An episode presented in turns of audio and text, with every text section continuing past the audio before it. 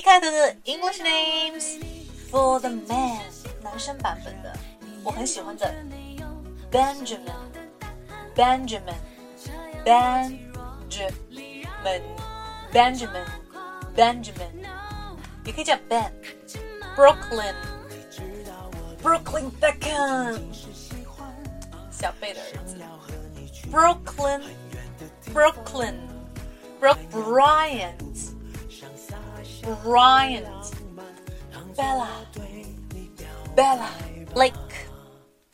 Blake. Broke. Broke.